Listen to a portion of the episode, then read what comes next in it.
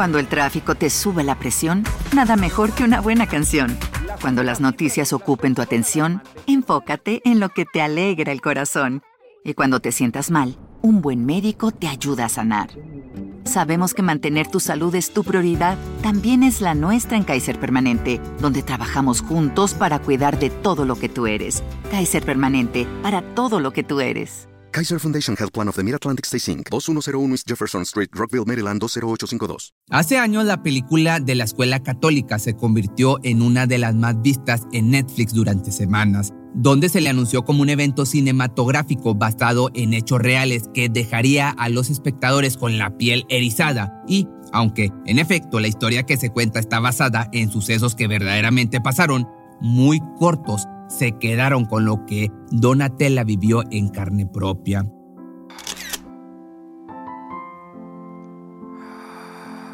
Te voy a contar uno de los crímenes más impactantes en la historia de la humanidad durante la década de los años 70, cuando la inestabilidad política, los asesinatos de la mafia y el mal accionar de la policía ocupaban las primeras planas en los periódicos locales y nacionales italianos.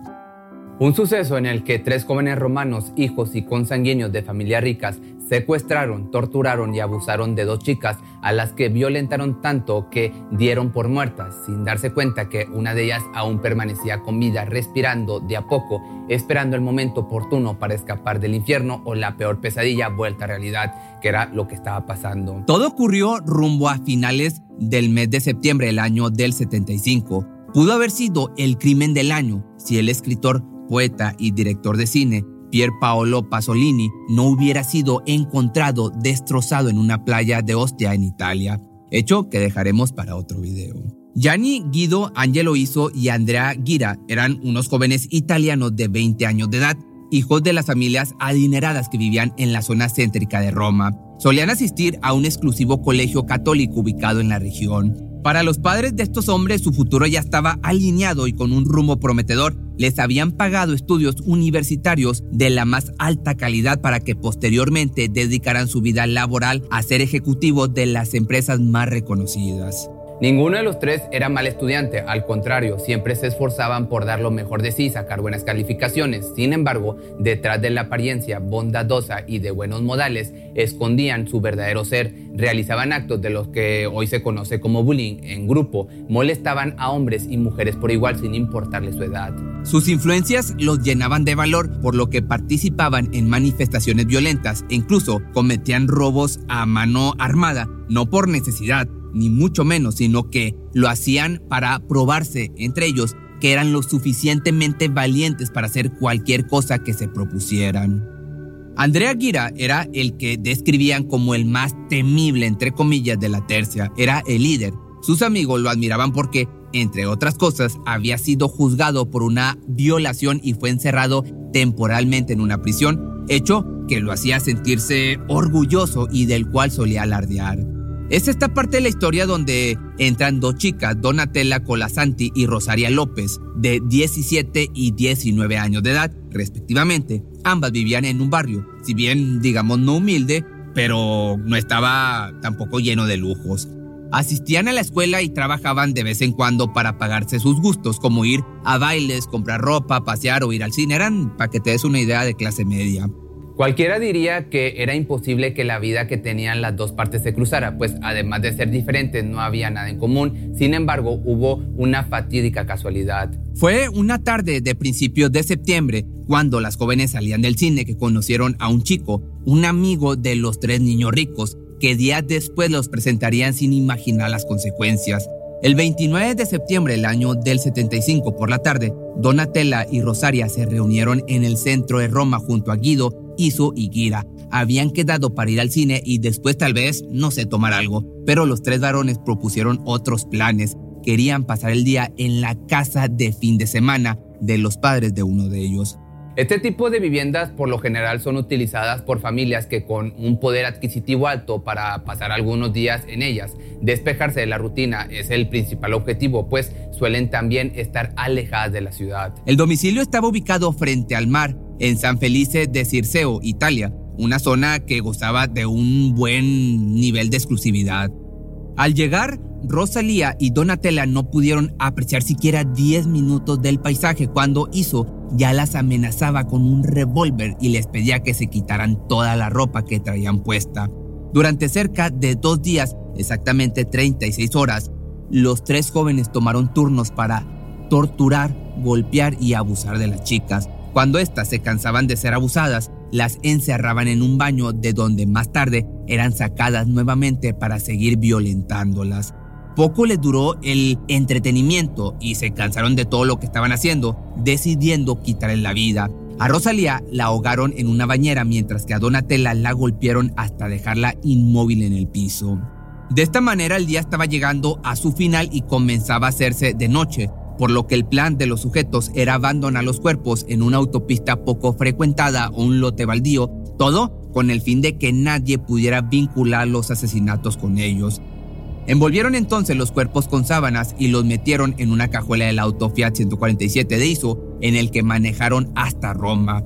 Debido a que aún había luz, no podían aventar los cuerpos envueltos, corrían el riesgo de que alguien los viera y los acusara.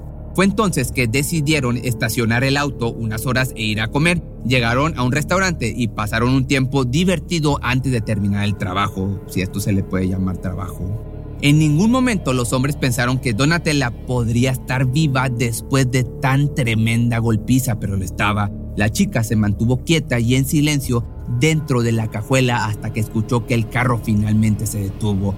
Hasta que escuchó a los tipos alejarse y pasó un buen tiempo fue que decidió actuar. Gritó con todas sus fuerzas pidiendo auxilio y golpeó el vehículo tanto como pudo para ser escuchada. Un hombre que iba caminando casualmente por el lugar la escuchó. Al principio dudó sobre seguir su trayecto o ver qué es lo que estaba sucediendo dentro del automóvil, pero al final decidió llamar a la policía.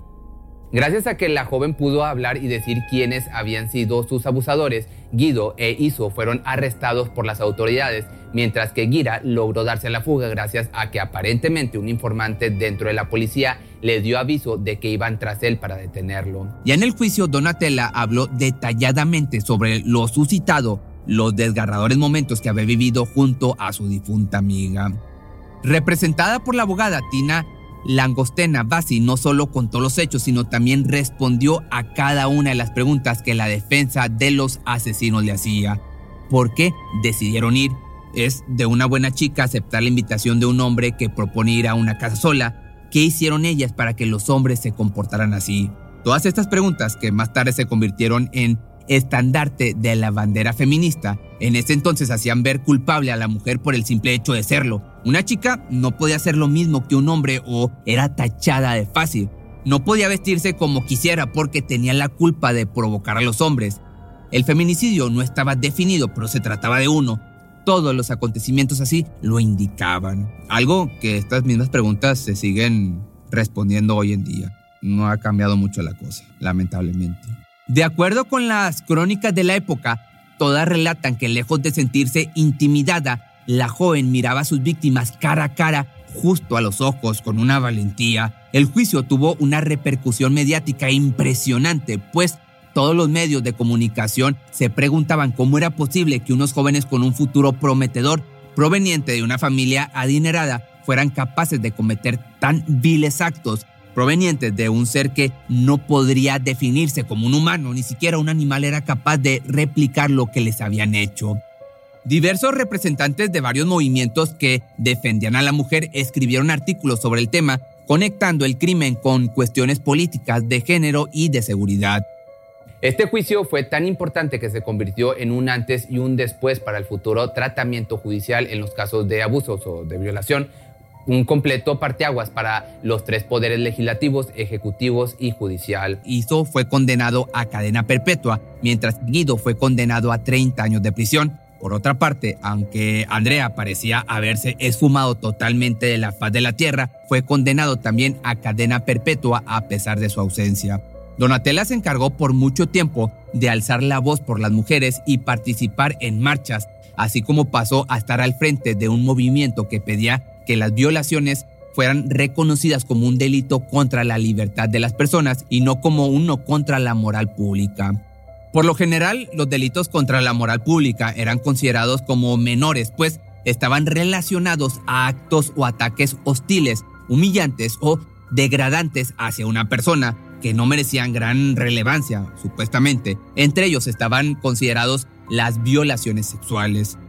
Pero fue hasta el año del 96 que se aprobó la ley número 66 contra la violencia sexual, que finalmente se reconoció este principio por el que Donatella tanto luchó. Ya mucho más reciente, en el año del 2005, se convirtió en un año lleno de muchas noticias relacionadas a este caso, ya que se supo que hizo quien había sido condenado previamente a cadena perpetua, logró que le autorizaran salidas de prisión gracias a su buen comportamiento y a ciertas influencias que seguía obteniendo.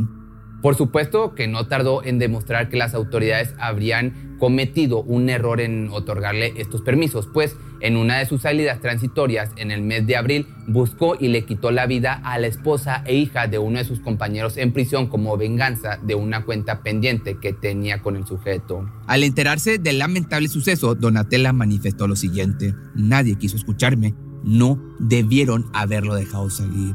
Por otra parte, seguramente te estás preguntando de esto. Pues bueno, la ubicación de Gira fue un misterio para los investigadores durante años, que aún tenían la carpeta abierta en su búsqueda, y fue justo en el año del 2005 que se supo la verdad.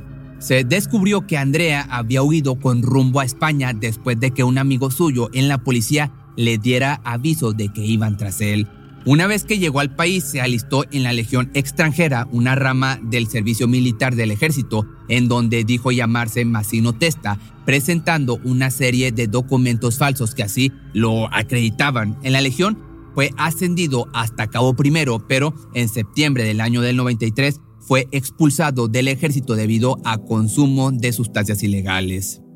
Luego de un año murió por sobredosis en Melilla, una ciudad autónoma española situada al norte de África, a orillas del mar Mediterráneo. De esta manera, este criminal fue enterrado como Massino Testa en el cementerio de la Purísima de la ciudad. Gracias a la intercepción de comunicaciones entre miembros de la familia Gira, elementos se enteraron de la verdad y dieron por cerrada la carpeta de investigación que pretendía encontrar al hombre vivo. También fue precisamente en el año del 2005 que Donatella perdió la vida. La mujer murió víctima de cáncer a los escasos 47 años de edad. Pero, regresando a la película Escuela Católica, el largometraje dirigido por Stefano Mordini, evade por completo el juicio y, en cambio, se centra en contar las personalidades de los personajes, así como las motivaciones de los mismos. Se puede considerar un producto que se toma con total libertad los hechos verdaderos, pues todo es modificado para mejorar la narrativa de la historia según Mordini. No es solo mostrar el acontecimiento, sino también una época, un periodo histórico, una sociedad como parte de los criminales, esto es lo que aseguró el cineasta en la conferencia de prensa del Festival de Venecia al presentar la película. No quise resaltar un conflicto político, sino un conflicto de género en el que un hombre ejerce violencia contra una mujer y por ende contra todo el mundo femenino. De esta manera fue que finalizó el cineasta su conferencia. Pero si tú ya viste esta película, déjame tus comentarios aquí abajo. Si te gustó este video y tienes aparte una historia paranormal que te gustaría que relatara, me la puedes mandar a mi correo, que es correo arroba pepemisterio.com.mx o si no, mándamela por las redes sociales y hay que aprovechar que estamos en el mes de Halloween. Cuando el tráfico te sube la presión, nada mejor que una buena canción. Cuando las noticias ocupen tu atención, enfócate en lo que te alegra el corazón. Y cuando te sientas mal, un buen médico te ayuda a sanar.